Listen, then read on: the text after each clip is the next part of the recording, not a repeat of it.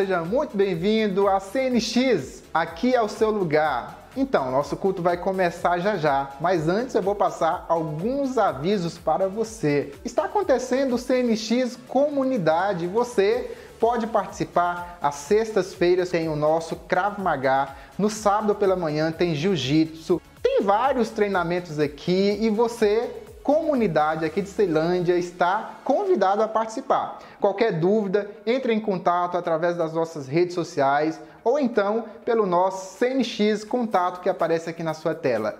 Lembrando, pessoal, que às quartas-feiras temos a nossa EBD, Escola Bíblica Download, pelo aplicativo Zoom. Então não tem desculpa, basta baixar o aplicativo que o link sempre fica disponível em nossas redes sociais. A nossa celebração começa já já, sempre às 18h30, aos domingos temos a grande celebração e você é o nosso convidado mais que especial. Agora nosso culto já vai começar, não saia daí. João 6, no versículo 35, fala o seguinte: E Jesus lhes disse: Eu sou o pão da vida. Aquele que vem a mim não terá fome, e quem crê em mim nunca terá fome. Em outra versão vai dizer: Eu sou o pão da vida. Aquele que vem a mim nunca terá fome, e aquele que crê em mim nunca terá sede. Amém? Esse é o nosso Jesus Cristo, o nosso Salvador. Eu gostaria de orar mais uma vez. Que você fechasse seus olhos. E agora você pensando em pão, pensando em Jesus pensando em sede, mas pensando na água da vida, você fechasse os seus olhos e nós falássemos mais uma vez com Deus. Senhor Deus, obrigado, porque tu és o pão que sacia os teus filhos. Obrigado, Senhor Jesus Cristo, porque tu és a água que descendenta, que mata a sede dos teus filhos. Aqueles que têm pacto contigo, aqueles que são filhos da tua aliança, a nova aliança do sangue do Senhor, o vertido na cruz do Calvário. Obrigado, Senhor Deus, por o Senhor ser suficiente na nossa vida e a tua graça nos bastar. Amém? Lendo este versículo, a qual Jesus declara que ele é o pão da vida, me remeteu à história de Ruth, a história que está relatada no livro de Ruth. Eu gostaria que você, se quiser, abrisse no livro de Ruth.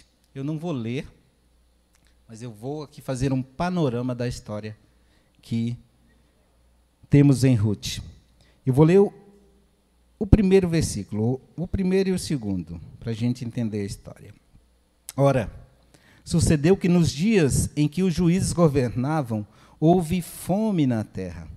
E um certo homem de Belém de Judá foi residir temporariamente na terra de Moabe. Ele, sua esposa e seus dois filhos. E o nome e o nome do homem era Elimeleque. Obrigado, Ítalo e o nome de sua esposa, Noemi, e o nome dos seus dois filhos, Malom e Quilion, efrateus de Belém de Judá. E eles chegaram à terra de Moabe e ali continuaram. Então, como eu falei, lendo sobre o pão, lembrei de Ruth. E o que acontece já nesse, nesses primeiros dois versículos? Relata que uma família, no tempo dos juízes, vivia em Belém. E você pode me perguntar, e depois você pode analisar melhor na sua casa o livro de Juízes, qual o contexto dessa história? Qual o pano de fundo dessa história? Aqui diz que os juízes governavam. Então, Ruth está num período a qual os juízes estavam à frente do povo de Israel. Eles já estavam na terra prometida, a terra que manava leite e mel. Porém, tem um uma palavrinha aqui, duas palavras. Houve fome. Houve fome. Mas não é uma terra que mana leite e mel. E houve fome. E eles eram de Belém, e Belém, a sua tradução do hebraico quer dizer casa de pão. Faltou pão na casa de pão. Houve fome. E na época dos juízes, se você for ler o livro dos juízes, há uma frase que repetidamente está escrita lá. E todos faziam o que era bom, melhor, certo, correto aos seus próprios olhos. Cada um fazia o que queria, da maneira que quisesse, como queriam. E os juízes governavam na época em que foi relatada essa história da família de Elimeleque e Noemi e seus dois filhos. E por causa da fome, eles decidiram sair para um lugar chamado Moabe, uma terra chamada Moabe. Eles pegaram seus bens, suas posses, talvez camelos, jumentos e partiram para Moabe, um lugar depois do Mar Morto. Um lugar distante. Um lugar longe dos limites da terra prometida. Eles estavam em Belém, na casa de pão. O povo de Deus já residia na terra prometida. E eles saíram deste lugar abençoado. Embora estivesse Belém em sequidão e Moabe não, o melhor lugar estar onde Deus está. E eles foram para fora dos limites da terra prometida, um lugar chamado Moabe, uma terra chamada Moabe, mas Moabe também é uma pessoa, foi uma pessoa. Quem foi Moabe? Que gerou os moabitas? Moabe foi foi fruto de um relacionamento de incesto entre um pai e uma filha.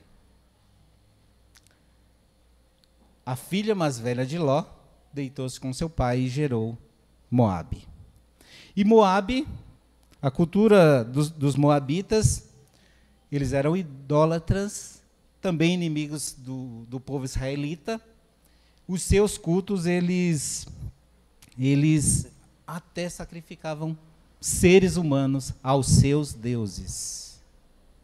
Então, um filho de Deus, um homem do pacto da aliança, um filho, filho da promessa, um filho, filho da promessa, sai dos termos da terra prometida e vai para uma terra a qual, digamos assim, as bênçãos de Deus não estariam ali.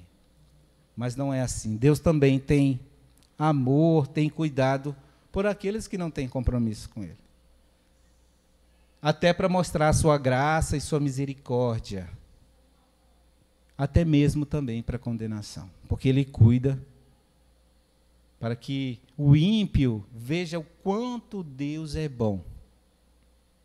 Mas ainda assim ele não se arrepende. Mas Elimeleque faz essa viagem com sua família, eles saem de Belém, decidem sair firmemente, mesmo que temporário, eles decidem sair do meio do povo de Deus. E houve essa grande fome. Moabe também era uma terra que conhecida por, por pelo seu cultivo, que era rico, o seu gado era gordo, dava leite às suas cabras e ovelhas, mas eles não tinham compromisso com Deus. E às vezes, na maioria das vezes, nós podemos ver na palavra de Deus que uma fome, uma sequidão na terra, onde o povo está, é a mão de Deus disciplinando o seu povo a retornarem para os seus caminhos. E, Moab, e Elimeleque faz o contrário, ele sai de dentro dos limites do, do, do poder da terra abençoada por Deus. E Elimeleque chega a Moabe e se estabelece ali. E seus filhos se casam com mulheres moabitas. Porém, Elimeleque falece, Elimeleque morre. E em seguida, alguns anos ali, já dez anos ali, também os seus filhos morrem, deixando ali três viúvas. Primeiro, Noemi fica viúva. Depois, as duas noras moabitas, chamadas Orfa e Ruth, também ficam viúvas. Tudo isso aconteceu e Noemi chega nas suas duas noras e fala: Olha, vão para casa, voltem para os seus pais, voltem para a sua cultura, voltem para os seus deuses, voltem para a sua cidade. Eu não tenho mais filhos e já sou de idade. Vocês por acaso esperariam eu me casar novamente, gerar filhos, eles crescerem para vocês continuarem a linhagem? Se casarem novamente, terem filhos, vocês vão esperar esse tempo todo, vão embora, vão para a casa de vocês, com todo amor. Eu sou grata a vocês que amaram os meus filhos, cuidaram dos meus filhos, me amaram. Noemi fala isso. E elas choram muito juntas, mas órfã decide ir embora, voltar para o seu pai, voltar para a segurança do seu lar. Ruth diferente de órfã, ela decide permanecer e seguir junto a Noemi, que houve que na terra do Senhor, lá em Belém, Deus os visitou e os abençoou com pão, com uma colheita. Novamente, a casa de pão tem pão. E Noemi ouve isso e diz: Eu vou retornar para a minha cidade, para os meus vizinhos, para aqueles que me conhecem, porque há pão novamente na cidade, na cidade de Belém, na casa de pão. E Ruth decide voltar com ela. E elas discutem, choram, falam: Olha, vai ser melhor para você, Ruth, volta para sua casa. Mas Ruth firmemente diz que vai continuar com Noemi. E Noemi, então, se cala, aceita, então vamos. Chegando na, na entrada da cidade, próxima à cidade, umas mulheres de Belém abordam Noemi e falam: Esta não é Noemi. Esta é Noemi, ela está de volta, ela voltou.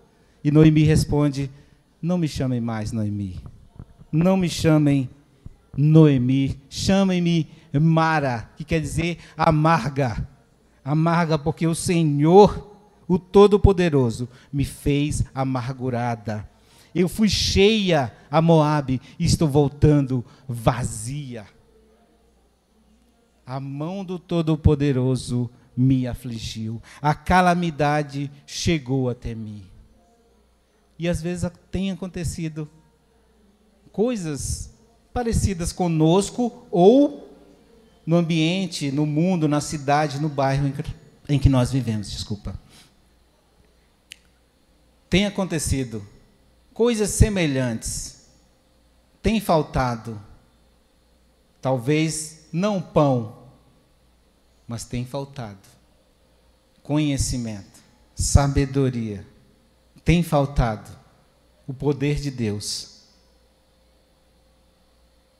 e nós, às vezes, temos nos afastado da terra que mana leite e mel a presença do Senhor. E ela diz: A calamidade chegou em mim, chegou até mim, o Senhor me afligiu, o Todo-Poderoso me abandonou. Mas eu estou de volta. E elas tentam ali, as duas, se estabelecer. E Ruth, como boa nora que amava a sua sogra, não mediu esforços e saiu para procurar um emprego, foi procurar um trabalho e achou trabalho nos campos de um homem chamado Boaz. E lá estava na época da cega, ou seja, estava na época da colheita. E ela foi trabalhar nos campos, recolhendo espigas de milho no campo nas terras de Moab, de Boaz. Mas Deus, como é todo poderoso e misericordioso para com os seus e até com aqueles que não são aquele povo que foi tirado da terra do Egito com mão forte, com mão poderosa. Ruth escolhe estar com Noemi. Nós podemos ver o relato a qual ela diz: Eu vou com você. Onde você for, eu irei. Onde tu pousares, passares a noite, eu passarei. O teu povo agora é o meu povo. O teu Deus agora é o meu Deus. Todos aqueles deuses que os moabes adoram, eu rejeito para servir o Deus que você serve. Mesmo Noemi, longe da terra prometida, que emana leite e mel, ela deve ter dado um testemunho grandioso desse Deus. Para convencer, para contagiar Ruth a servir esse Deus. E ela vai trabalhar nos campos de Moabe. Só que ela é uma estrangeira. Ela não não é israelita, ela não é da tribo de Judá, ela não é da tribo de Dan, de Gad, de Asser, nenhuma das doze tribos. Ela é moabita. Embora fosse um parente bem distante de Abraão, porque Ló era sobrinho de Abraão, e eu falei que o relacionamento entre a filha e o pai, chamado Ló, gerou os moabitas, eles não tinham parte com a aliança com as doze tribos. Mas Deus, como eu ia falando, é, muito, é maravilhoso, Ele é tremendo, as suas misericórdias não têm fim. Lá atrás, Ele fez uma lei, instituiu uma lei para o povo sobre o cuidado com os estrangeiros, com as viúvas e com os órfãos. Olha só. Em que situação Ruth estava? Pelo menos duas. Ela era estrangeira e era viúva. E Deus já tinha providenciado. Isso está escrito lá em Deuteronômio 24, do 18 ao 22, e fala como deve ser tratado uma viúva, um órfão, um estrangeiro, ou, ou lá em Levítico também vai dizer o pobre e o estrangeiro. E quando eles fossem cegando, quando eles fossem colhendo,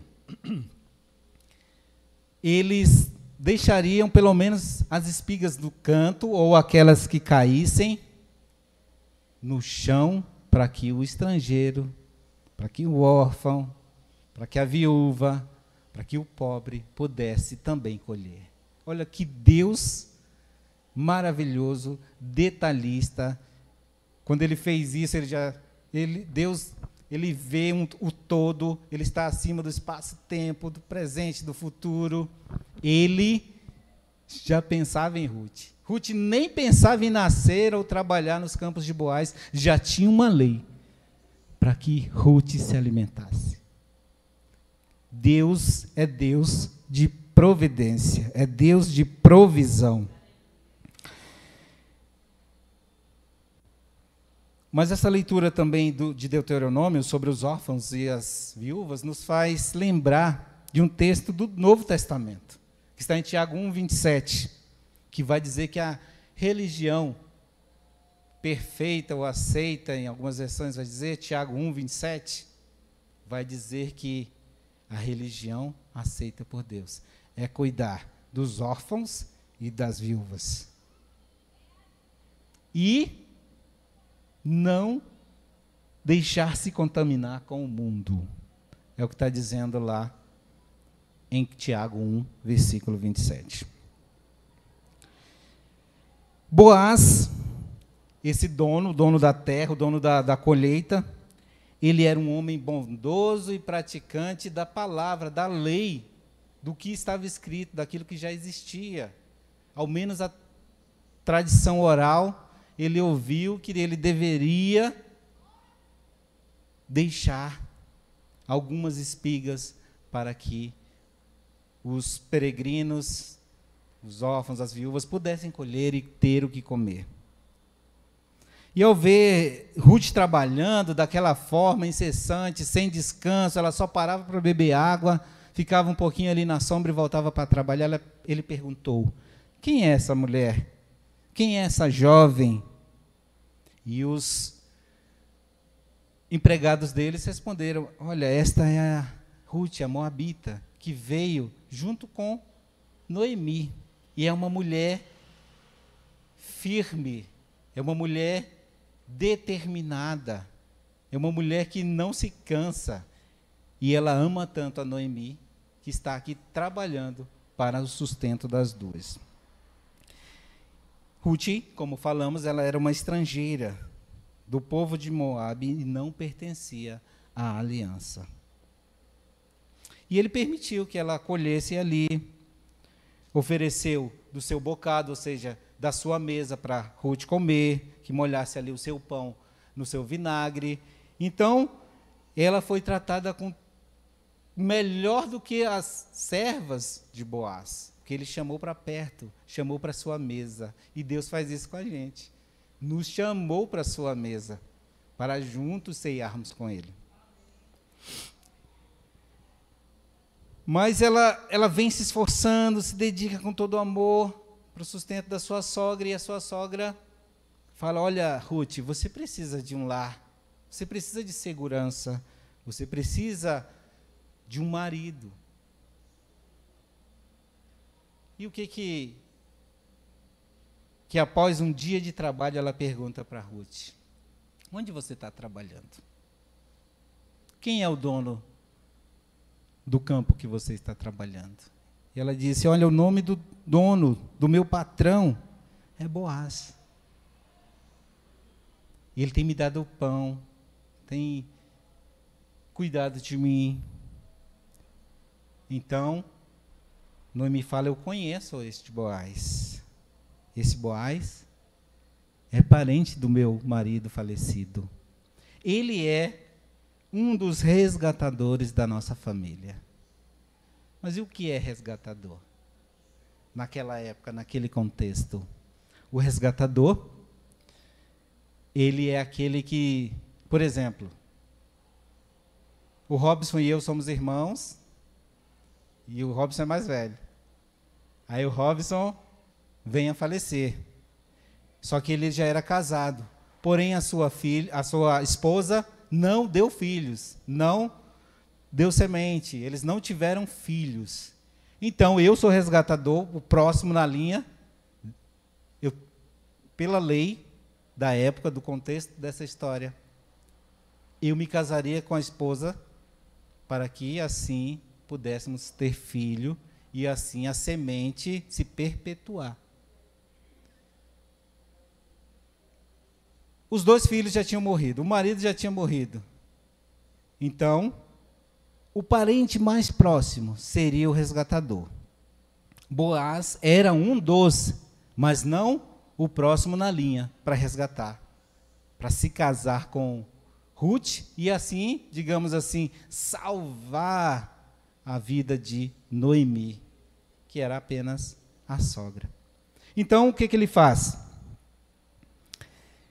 Ele a vê, a conhece, conversa com ela, com Ruth, Boaz a conhece, conversa com ela. Ruth conversa com Noemi, conta como foi o dia, conta quem é, como se deu todo o trabalho no campo. E ela proclama a Ruth que ele é um dos resgatadores e instrui Ruth o que fazer, como fazer e como conversar com Boaz. E Boaz, ele aceita, ele a vê como uma boa mulher porque ela, primeiramente, principalmente, ama muito a sua sogra. Ela ama muito a sua sogra, a trata como uma mãe. Ele fala: essa mulher é para casar. Essa eu quero casar. Mesmo não sendo eu o próximo na linha de resgate, eu vou conversar com o cara que pode resgatar essa moça. E vou ver se ele quer. Se ele não quiser, eu vou assumi-la. Uma moça dessa não acha em qualquer lugar. Uma moça que trabalha, que não mede esforços, não se cansa e ainda ama a sogra. É uma moça para casar. Então, mesmo com todos esses percalços, Boaz vai, faz tudo direitinho dentro da lei, como é, para assumir ali o posto de resgatador, chama testemunhas, fala com o, com o próximo e ele rejeita, não quer casar com Ruth porque tem que assumir as dívidas, tem que assumir as terras, tem que pagar pela terra de Noemi porque ela tinha. E ele fala: Não, eu não quero. Por quê? Porque se eu casar com essa moça, o meu nome vai desaparecer e vai ficar o nome do filho de Noemi. Vai perpetuar a semente dele. Então eu não quero, senão vou ter que dar o meu. Meu nome vai sumir. E Boaz, opa, agora eu vi vantagem. Boaz assume ali a linha de resgate a Ruth. Então, esse é um pequeno panorama da história. Eles vão se casar e tal, vão ter filho. Mas eu queria frisar em algumas coisas sobre a vida de Noemi antes. Como ela chega em Belém? Ela sai com a sua família, perde os seus filhos, perde seu marido, perde bens, posses. Então ela chega amargurada em Belém. Ela volta para sua cidade por ouvir que tinha pão lá, mas chega amargurada. A primeira coisa que ela fala é: sofri perdas, passei dificuldades, o Todo-Poderoso me deixou amarga, o meu coração não tem gratidão. E muitas das vezes nós somos assim. Perdemos qualquer coisa e já é assunto para culpar Deus às vezes. Se Noemi fala, o Todo-Poderoso me afligiu, a sua mão pesou contra mim. Mas imagine o mundo que vivemos hoje. Quantas calamidades não estão tendo hoje? Essa semana que passou. Quantas coisas ruins aconteceram? Quantos meios de se matar uma pessoa têm tem sido inventado? Isso não é, não é balela, conversa. Quantos meios têm sido inventados, Fabiano, de se matar, de tirar a própria vida, chamada eutanásia? Tirar sua própria vida, tirar a vida do outro, como prejudicar o outro, como ganhar dinheiro indevidamente. Quantos meios têm sido criados? Imagine agora se nós deixássemos a casa de Deus, porque essas coisas têm acontecido. Porque às vezes nós somos vítimas dessas coisas também. Porque nós temos perdas. Passamos por adversidades. Imagine se, por causa de tudo isso, nós deixássemos a presença do Senhor. Porque Ele é prometido. Deixássemos Jesus Cristo, o Messias, o libertador, o nosso verdadeiro resgatador. Então ela chega amargurada e ela já tinha passado assim, por maus bocados, volta sem força, sem vigor e sem juventude, sem como gerar vida por si.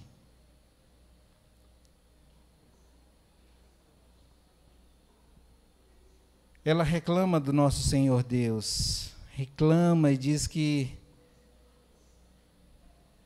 Ele me afligiu. E nós também às vezes reclamamos. Por quê? Por que isso aconteceu comigo? Por que eu perdi? Por que eu não ganhei? Por que Deus não me abençoou? Por que isso aconteceu comigo? E nós deveríamos perguntar: para que tem acontecido isso comigo?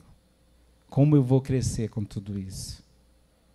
Como eu vou fazer essa, essa dificuldade virar uma escada para que eu encontre, que eu veja mais alto, para que eu faça como uma águia, ande por sobre as nuvens ou veja por sobre as dificuldades.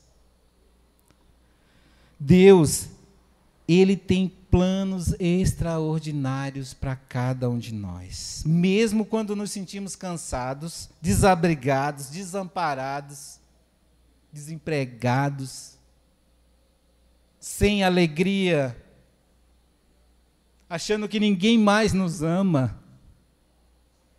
Porque Noemi fez isso. Ela mandou embora quem amava ela? As suas duas noras. Se você ler o livro de Ruth, você vai ver que Ruth a amava demais. E por esse tanto amor é que ela decidiu não deixar Noemi sozinha Talvez ela pensou: como eu vou deixar minha sogra, já uma senhora idosa, sem forças, como ela vai se sustentar? Mas Noemi mandou ela embora também. Vai para sua casa, volta para o seu Deus, vai para sua cidade, volta para os seus ritos. Porque eu vou voltar para Belém, porque lá tem comida. E às vezes a gente quer ficar até perto de Jesus porque tem comida. Lá no capítulo 6, bem no iníciozinho, vai contar sobre a multiplicação dos pães e peixes. Dois peixinhos e cinco pãezinhos. E alimentou ali muita gente. E ainda sobrou. Mas as pessoas queriam estar perto de Jesus. Não porque ele fazia maravilhosos sinais. Mas eles queriam estar perto de Jesus porque Jesus podia dar comida para eles. A comida física que perece, que acaba. Eles queriam apenas encher o seu estômago. Eles não o tinham como o pão da vida que quem comer não tem mais fome. Eles queriam apenas o pão material para saciar por algumas horas a sua fome. Como eu dizia, Deus tem planos extraordinários para você novos sonhos, novos propósitos, propósitos inacreditáveis até para mim e para você. Deus tem vida para a sua vida. Ele fez isso com Ruth e Noemi, duas mulheres já sem norte, sem direção. Ele mudou a sorte, mudou a direção a qual elas estavam. Porque Noemi poderia também contagiar Ruth com sua amargura. Mas Deus foi tão misericordioso com as duas que não deixou Ruth ser contagiada com amargura. Embora ela tenha chegado lá sem conhecer ninguém. E às vezes, quando a gente chega em lugares que a gente não conhece ninguém, a gente se sente, se sente deslocado. Algumas pessoas não, são bem extrovertidas, assim como o top. Chega, contagia todo mundo com sua alegria. Mas tem gente que chega em lugares e se sente deslocado.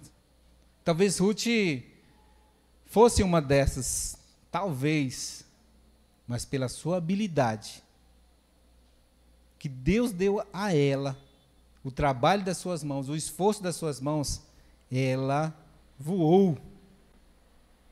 Ela viu acima da dificuldade que Noemi estava passando. Ela falou: Não fico um minuto sem trabalhar.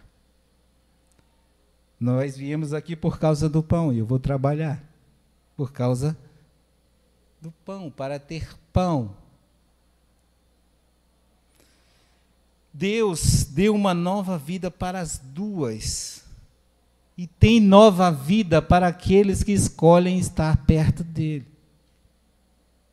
Ele quer alimentar as nossas vidas porque ele é pão que direciona para a vida celestial. Não só para a vida a qual nós vemos, porque se nós acreditarmos que só existe esta vida, ó, oh, como somos insensatos. Deus tem promessa de vida eterna para cada um de nós, de vida nova, de novidade de vida. E é isso que ele quer ensinar para Ruth e para Noemi, que ele tem resgate para elas.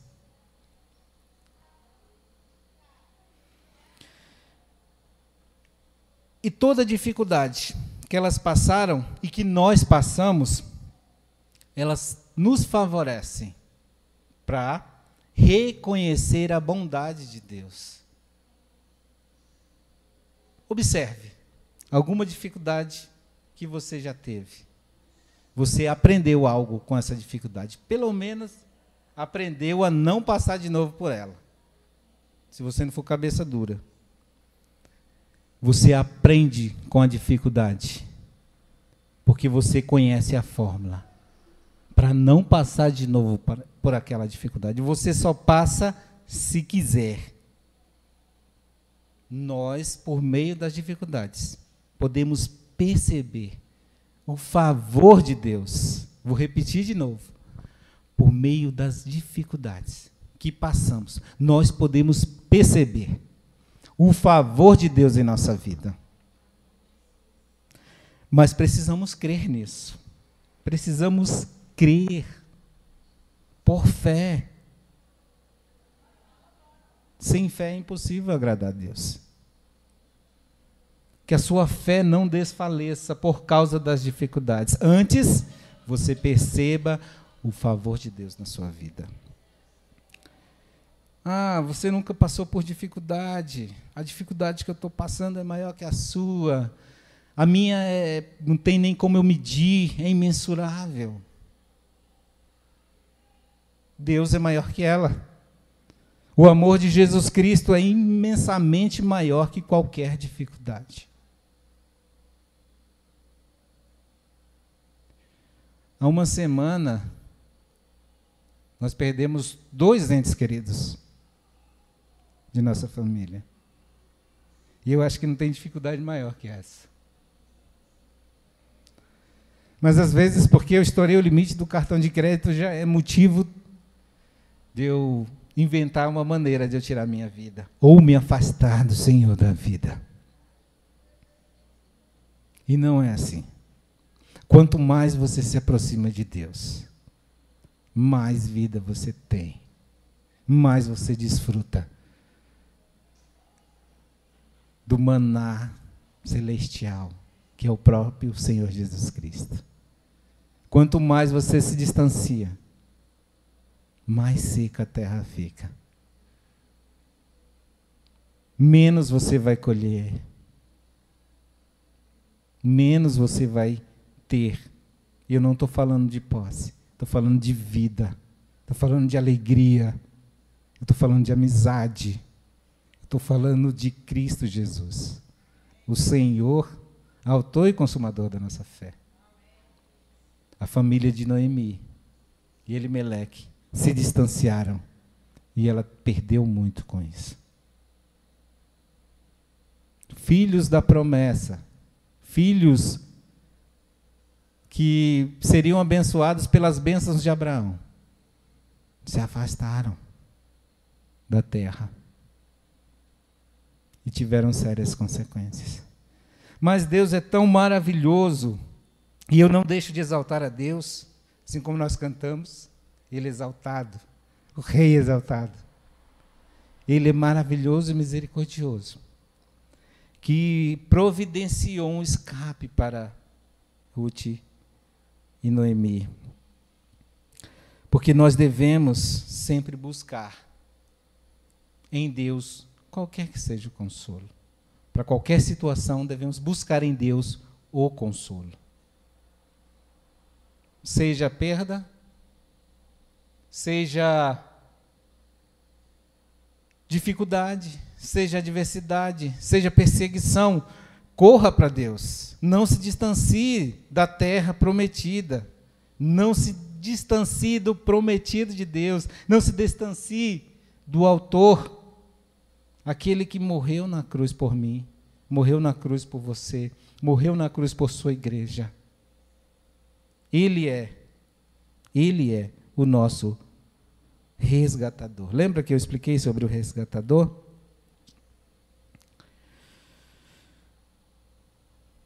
ele faz um convite.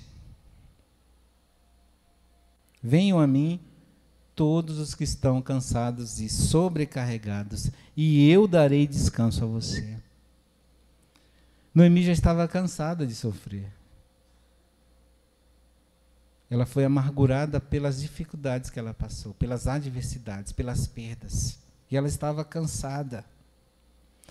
E distante de Deus, e Deus a chama de volta. Deus, ele é um estrategista. Ele usou de estratégia de fazer com que ela ouvisse que Belém estava em colheita e a chamou de volta para uma restauração da sua vida, da sua família, da sua semente, da sua linhagem. Ele a levou ao seu campo de misericórdia e fortaleceu para que ela tivesse a chance de se arrepender e voltar ao caminho da verdade da vida.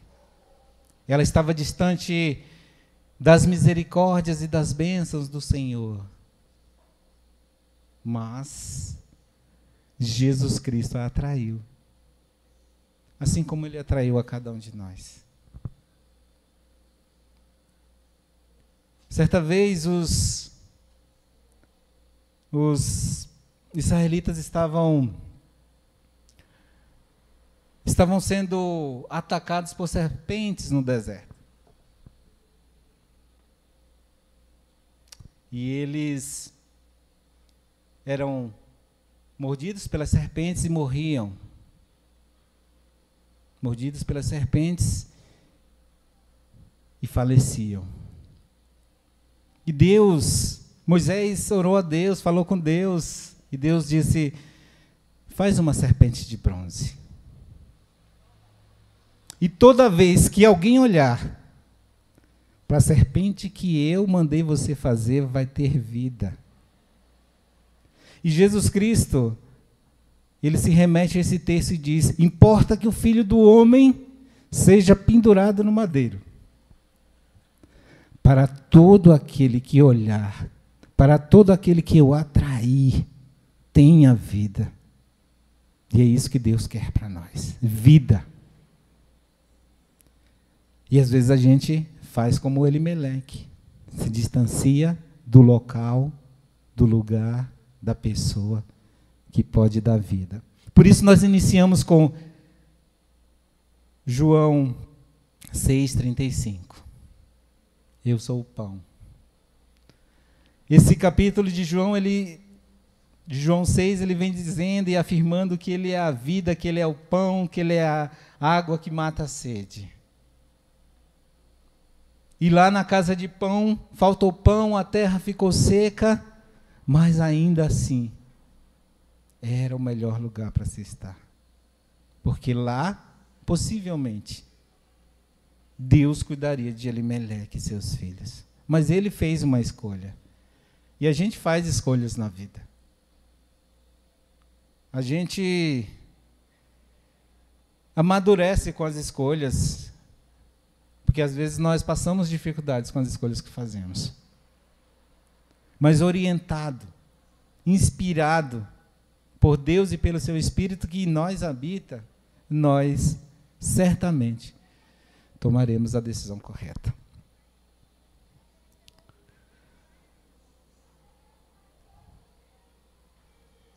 Jesus afirma: Eu sou o pão da vida. Vossos pais comeram maná no deserto e morreram. Este, Jesus falando dele, é o pão que desce do céu, para que dele quem comer não morra. Eu sou o pão da vida, eu sou o pão vivo que desce do céu. Se alguém comer deste pão, viverá para sempre.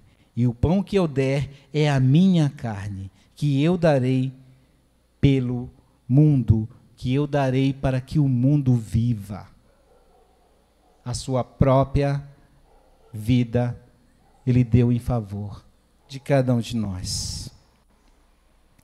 Graças a Deus, ele, ele nos dá o, o privilégio de nos arrependermos. E Noemi se arrepende de ter falado que ele amargurou a sua vida. Ela se arrepende e vê toda a história que Ruth está vivendo e louva a Deus. No versículo 20 do capítulo 2, ela fala: Seja abençoado ele pelo Senhor, que não deixou de ser leal e bondoso com os vivos e com os mortos. E acrescentou: aquele homem é um parente, é um dos nossos resgatadores. Ou seja, havia esperança para Ruth e para Noemi. Ela se arrepende de todas aquelas coisas que ela falou ao voltar para a sua terra, ao voltar para o seio amado de Deus, para a terra onde mana leite e mel para onde tem comida em abundância, para onde tem fartura. Este é o colo de Jesus.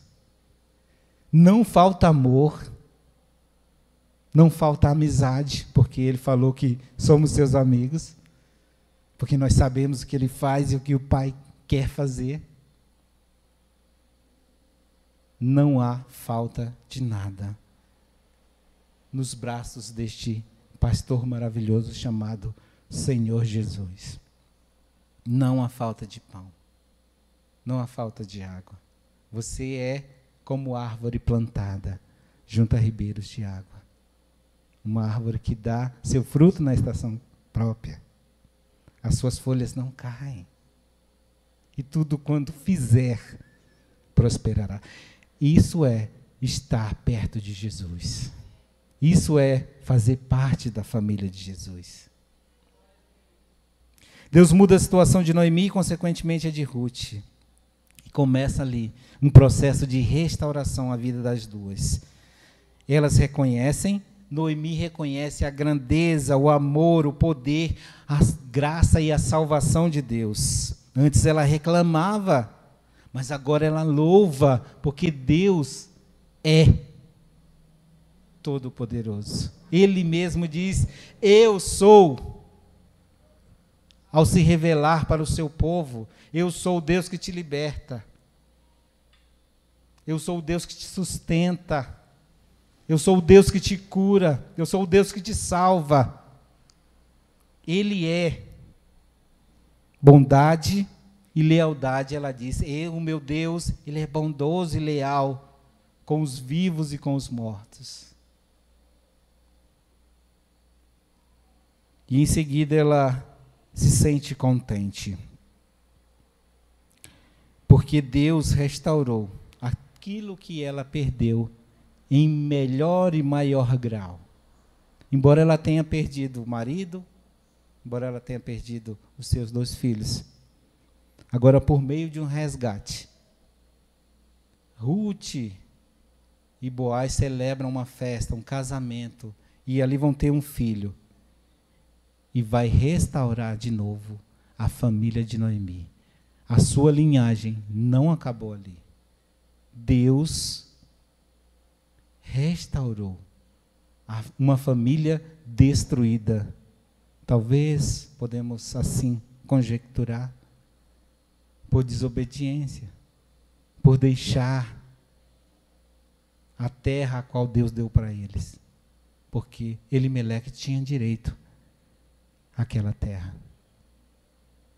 Ele era Efrateu. Ele era da tribo de Efraim. Então ele tinha direito à terra.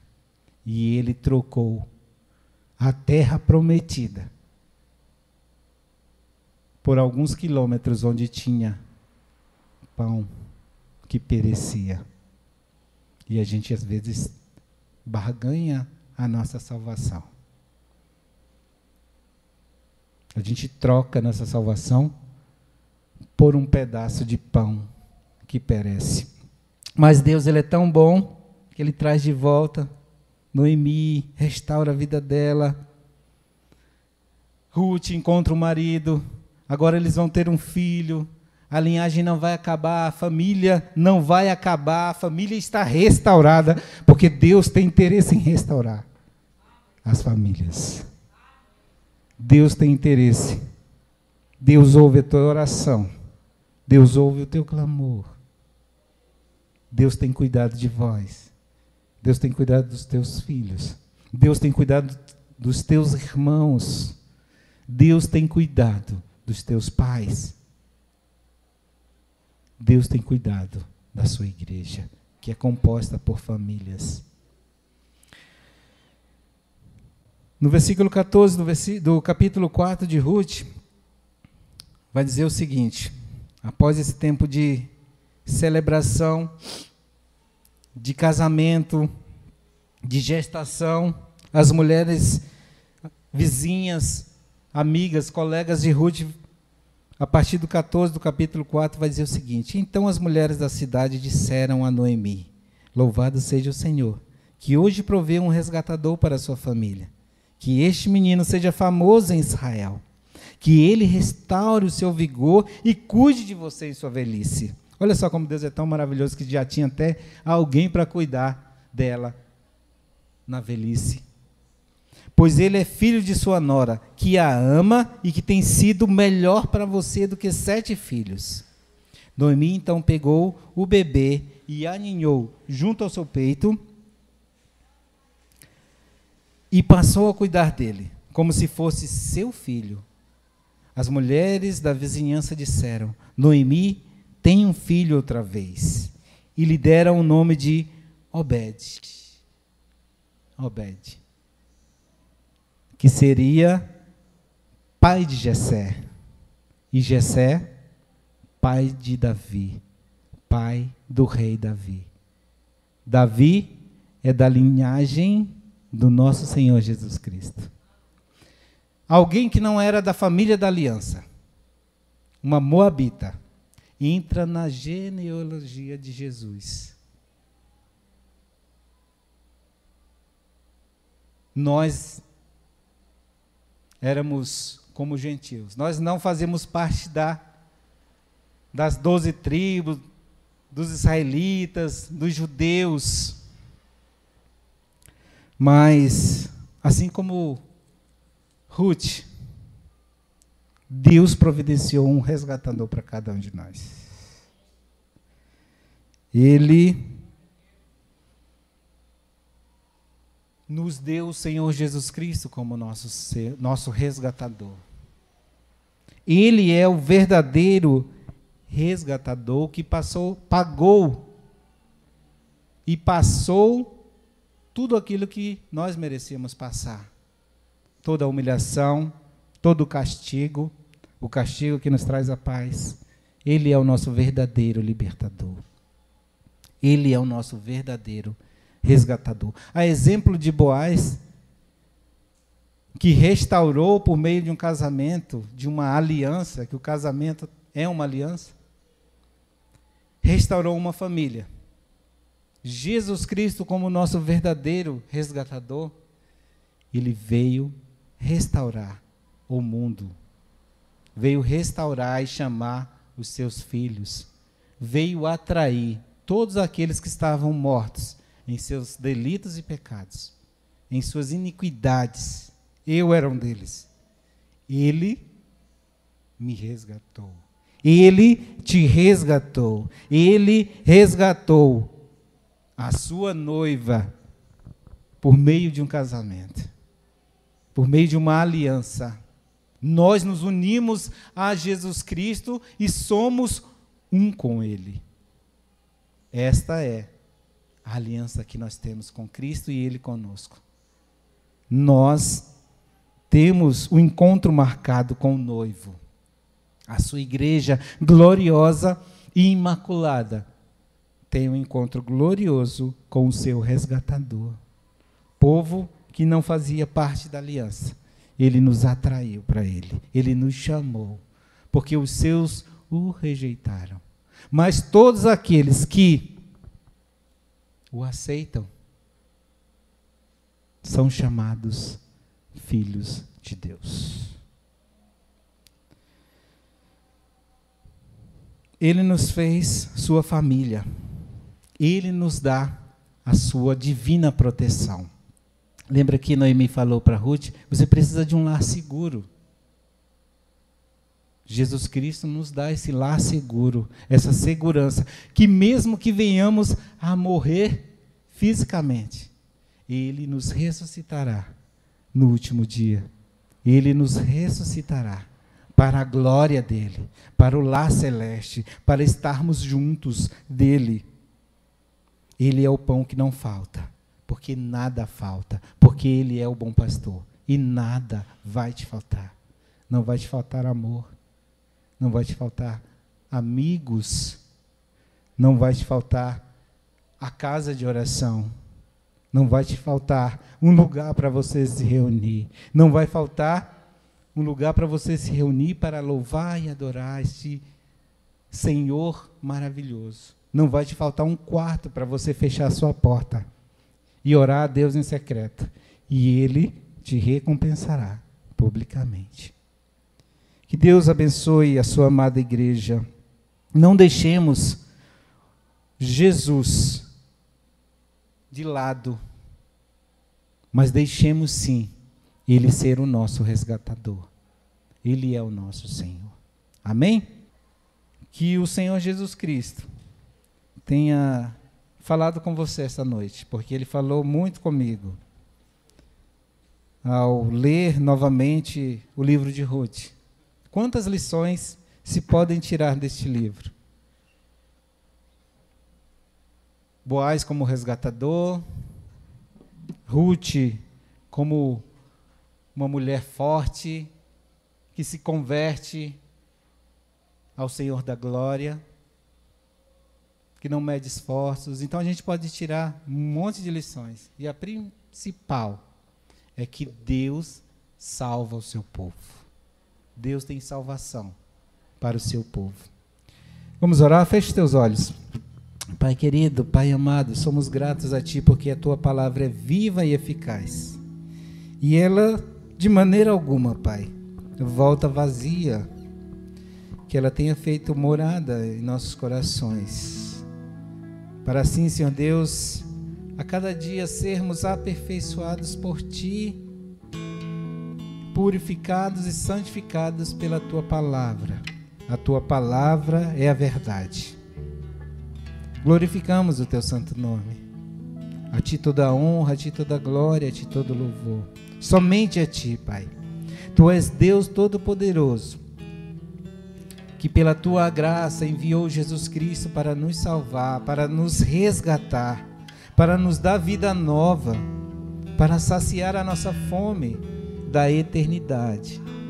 Pois o que preenche o coração do homem é a eternidade que vem de ti, é a vida que vem de ti, é o Senhor Jesus Cristo que nos deixou o outro consolador e foi nos preparar lugar. Nós somos forasteiros aqui. Nós somos estrangeiros aqui, Senhor Deus, neste mundo porque somos cidadãos do céu. E o Senhor é o nosso Senhor. Tu és Rei dos Reis, o Senhor reina no trono do nosso coração. Ó oh, Deus amado, a tua igreja te louva, a tua igreja ama a vinda do Senhor e aguarda com coração grato para ser resgatada por ti, para o encontro glorioso, para o soar das trombetas, Pai.